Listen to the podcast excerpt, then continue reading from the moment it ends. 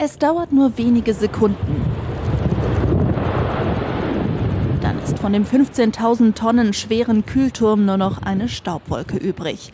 Ende Februar dieses Jahres ist auch der zweite Kühlturm des ehemaligen Atomkraftwerks Biblis Geschichte. Ein Moment, den einige Biblisser von nahem mitverfolgen. Meine Frau hat hier gearbeitet und ich habe hier früher auch, ich war bei der Polizei, was haben wir hier Einsätze gehabt. Und wir haben immer in die Kühltürme haben es erholt, wenn es heiß war. Und äh, ich habe zu meiner Frau gesagt, gehst du mit? Sie ist nein, da kommen mir die Tränen. Die hat 30 Jahre mal hier geschafft. Weil das schon ein historisches Ereignis ist, was man so jetzt nicht mehr erleben wird. Dieses Bild, mit dem man aufgewachsen ist, ist äh, dann nicht mehr zu sehen, ist schon merkwürdig. Der Abriss der Kühltürme macht nun auch äußerlich weithin sichtbar, was im Inneren der Reaktorblöcke schon lange klar ist. Aus dem ehemaligen Kraftwerk ist eine Rückbaufabrik geworden. Obwohl die Brennstäbe schon seit 2019 ausgebaut und in großen Castor-Behältern im Zwischenlager in Biblis verstaut sind, die Vorgaben bei Besuchen der Anlage bleiben streng.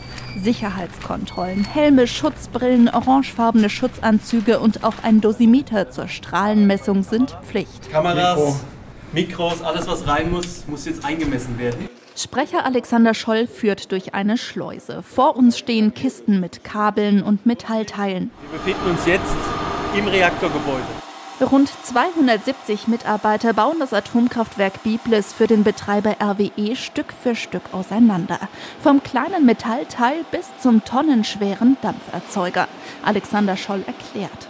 Also unser Hauptziel ist es, dass wir so wenig radioaktiven Abfall wie möglich produzieren. Das heißt, alles, was wir im Kontrollbereich abbauen, werden wir bearbeiten und werden das so gut reinigen, damit wir es in den Wertstoffkreislauf zurückgeben können. Was das heißt, wird im Keller des ehemaligen Atomkraftwerks deutlich. Hier ist alles darauf ausgelegt, jedes Einzelteil zu zerkleinern und so gut es geht zu säubern.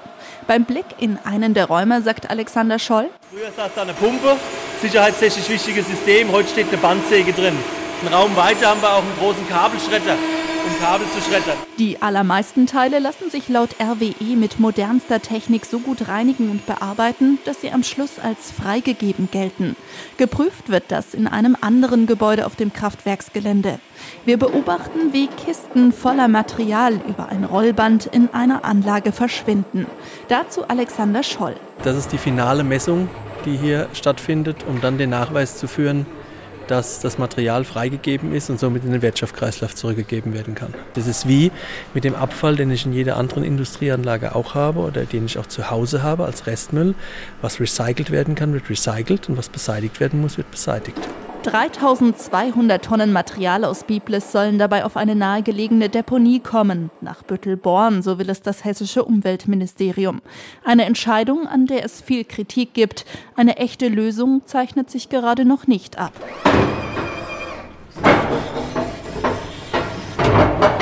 Am Ende werden rund 63.000 Tonnen Material im Inneren der beiden Reaktorblöcke in Biblis anfallen. Nicht eingerechnet sind dabei die letzten beiden Kühltürme, die im nächsten Frühjahr fallen sollen. Und auch nicht mit eingerechnet sind die Reaktorgebäude selbst mit den hohen Betonkuppeln. Was mit denen passieren soll, steht noch nicht endgültig fest. Aber vermutlich werden sie noch stehen, wenn 2032 das Atomkraftwerk Biblis endgültig kein Atomkraftwerk mehr sein wird.